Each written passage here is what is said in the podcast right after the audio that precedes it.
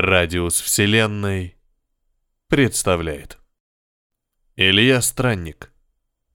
Десятый круг. Я зажмурился на несколько мгновений, чтобы и с ресниц немного оттаял, а то совсем ничего не видно. Если бы не метель, километров через пять уже могли бы показаться огни селения, но в такую погоду пройдешь в трех шагах и не заметишь, что проскочил мимо. По уму, если, то надо бы остановиться, да в снег зарыться вместе с Анями и собаками и переждать бурю, но, думаю, прорвемся. Не в первый раз собачки вывезут. Им сейчас тяжелее всего приходится, и от тепла и отдыха они уж точно не откажутся, даже и направлять не надо. Лучше меня знают, куда бежать. Как там у Джека Лондона? Белое безмолвие? Ну, у меня оно не безмолвие вовсе, а просто монстр какой-то завывающий, хоть и белый. Только свое хриплое дыхание слышишь, да свист этот. А еще мороз кусает. Минус 35, не выше. А вблизи океана влажность воздуха высокая, холод совсем плохо переносится. Посмотрел бы я на того человека, который Австралию когда-то зеленым континентом назвал, да и спросил бы у него, «Ну, друг, как тебе австралийская зелень? Не кусает за щеки-то? Нос вслед за ушами не отваливается?» И это здесь, на самом севере. А что на юге творится? А с другой стороны, хорошо, что здесь ветра постоянные.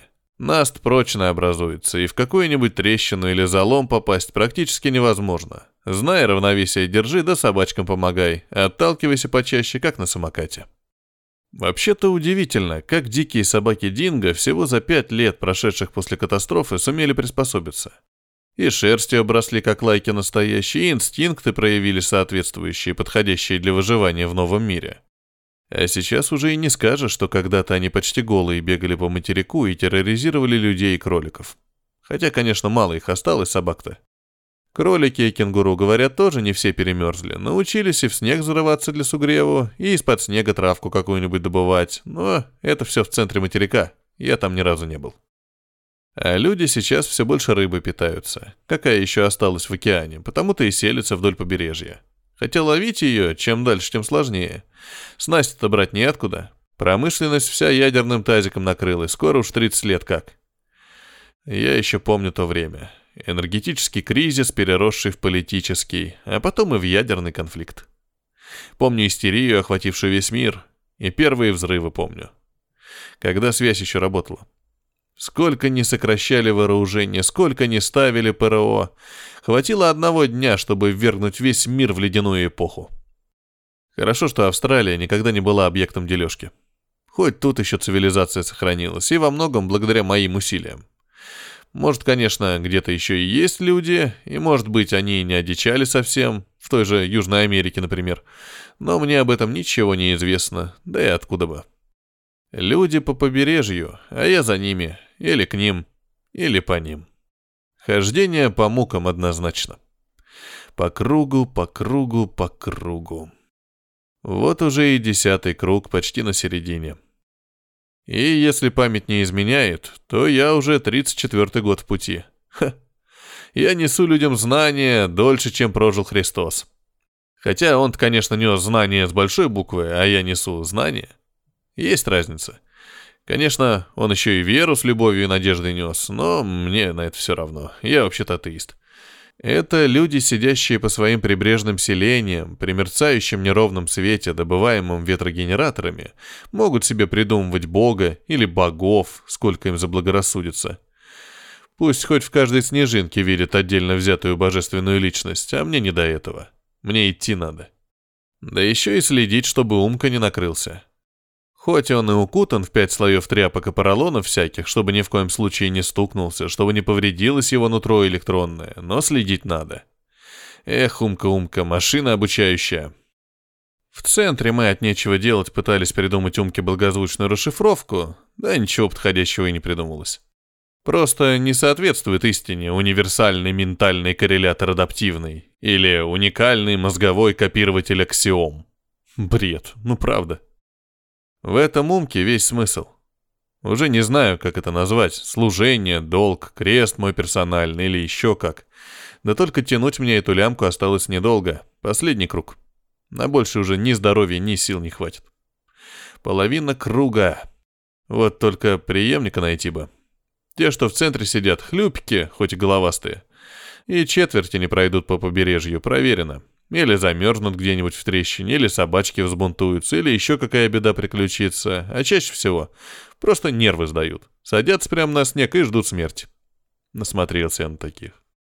Не могут наши, то есть те, кто в центре родился, на круг выходить. А уж такого найти, чтобы среди снегов как дома был, да еще и мозг, что был подходящий. Вообще почти невыполнимая задача. Я пока не встречал. А я-то всех знаю на австралийском побережье. По всему периметру. Все они через меня прошли, на всех у меня характеристики в умке записаны. Иных, конечно, нет уже, а иные живут и плодятся. Понятное дело, что медленно, все-таки изобилия в пище уже давно нет, да и не предвидится, но рост населения все-таки есть.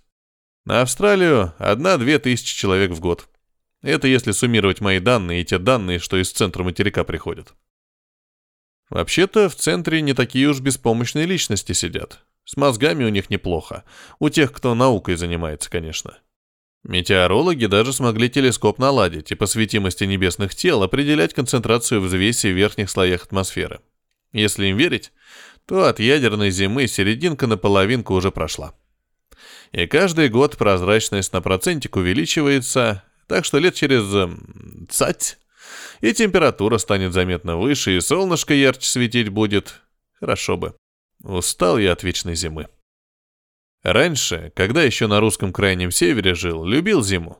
И гонки на оленях, что на собачьих упряжках, и рыбалку, охоту, как зимнюю, так и летнюю, а по осени и по грибы ягоды хаживал с большим удовольствием.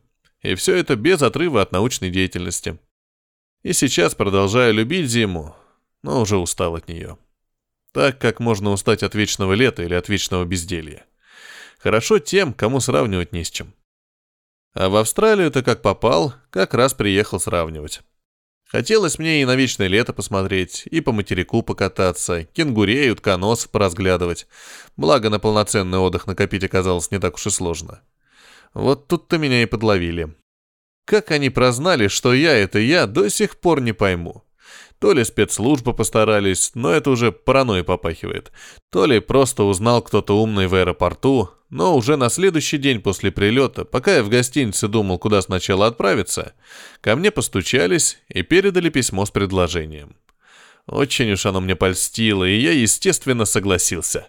Шутка ли дело? Молодого российского ученого, которому только-только 23 исполнилось, даже еще не доктора, пригласили прочитать ознакомительный курс лекций в их Сиднейском университете.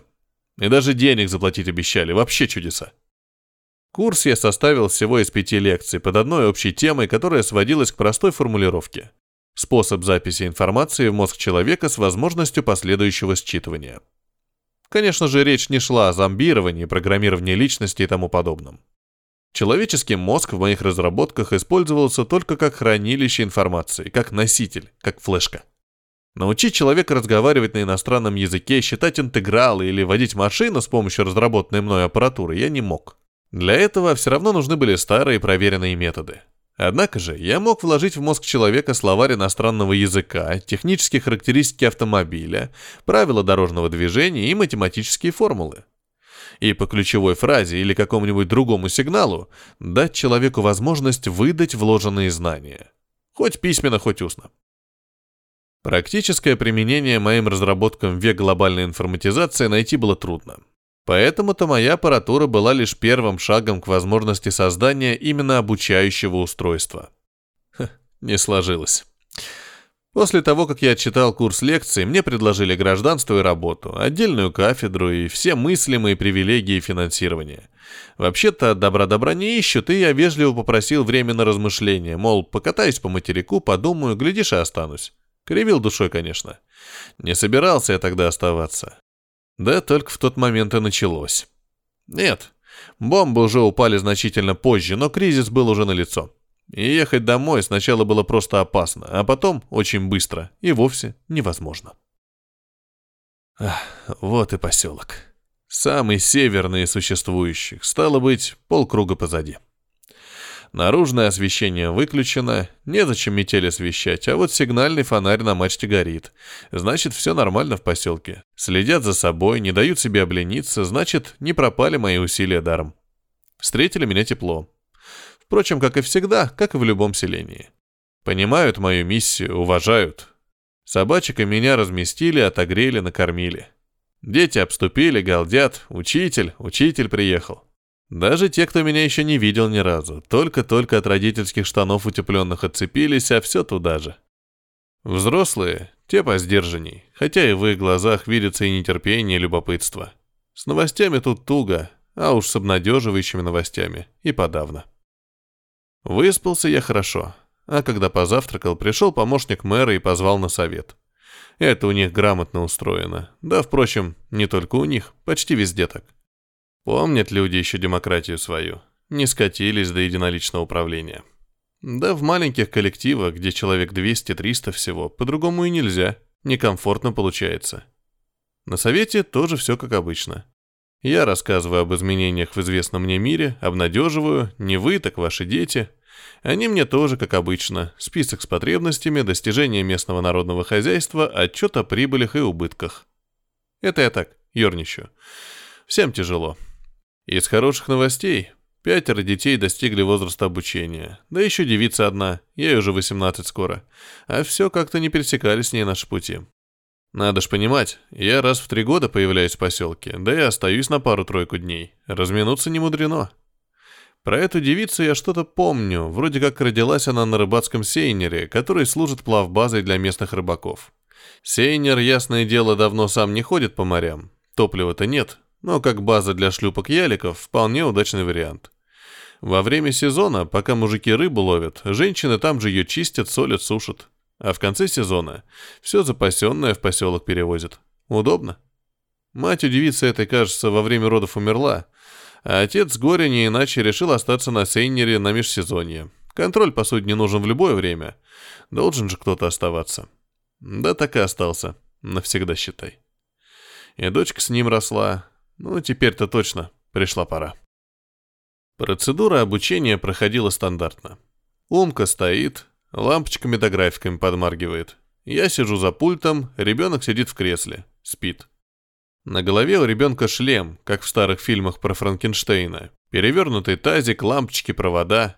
И я в таком же шлеме. Колдую.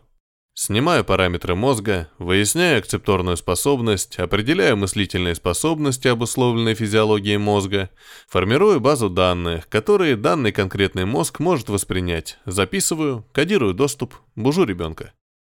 А самое главное, проверяю на соответствие, на возможность управлять умкой. Все процедуры на час-полтора. И опять мимо. Все пять раз. Одному вложил знания по электронике, одному химию и химическую промышленность, одному историю.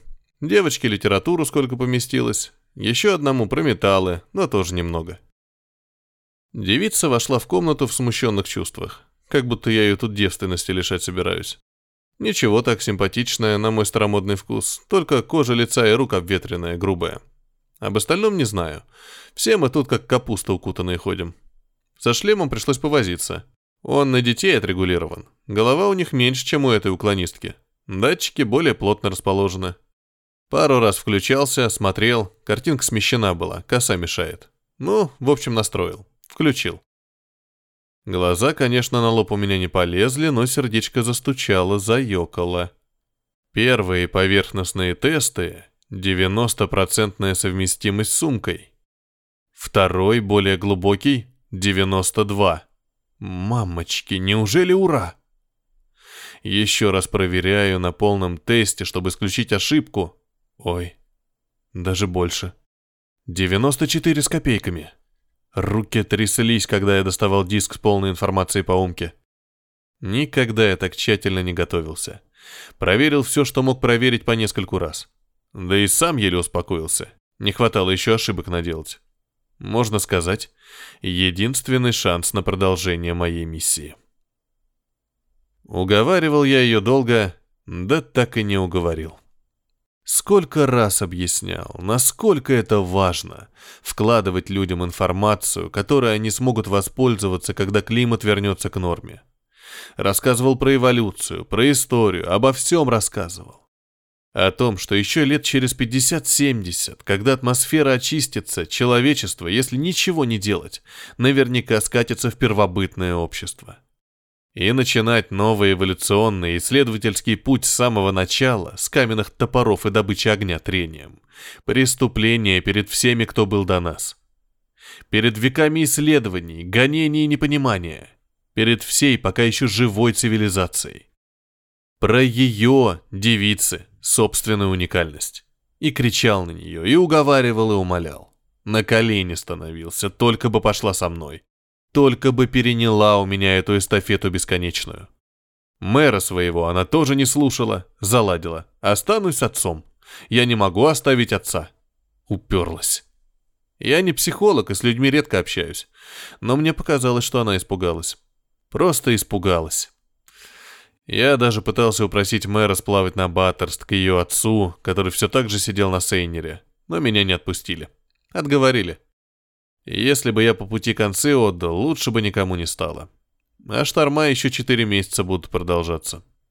И я решил идти дальше.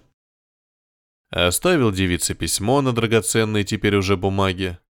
Еще раз изложил все, что говорил, Подробно нарисовал маршрут, который знал на зубок, приложил карту. Описал место расположения центра и известных мне научных постов. Еще раз просил хорошенько подумать и приходить. Приходить обязательно. И ушел. Что-то во мне сломалось. Я шел до центра два года. Подолгу оставался в селениях и поселках, шел дальше, заставляя себя через силу, и меня преследовала дурацкая мысль. Все зря, все зря. Апатию перебарывал словом «надо» и шел. В центре меня уже и не чаяли увидеть. Обрадовались, конечно, и похвалили. За ученицу, которая весь материк с севера на юг пересекла. Одна. Которая полгода со вторым умкой позанималась и ушла на круг. На свой первый круг. Вот так. Что ж, значит, мой круг закончен. Мой самый большой круг. Который у человека бывает только один. Всегда только один.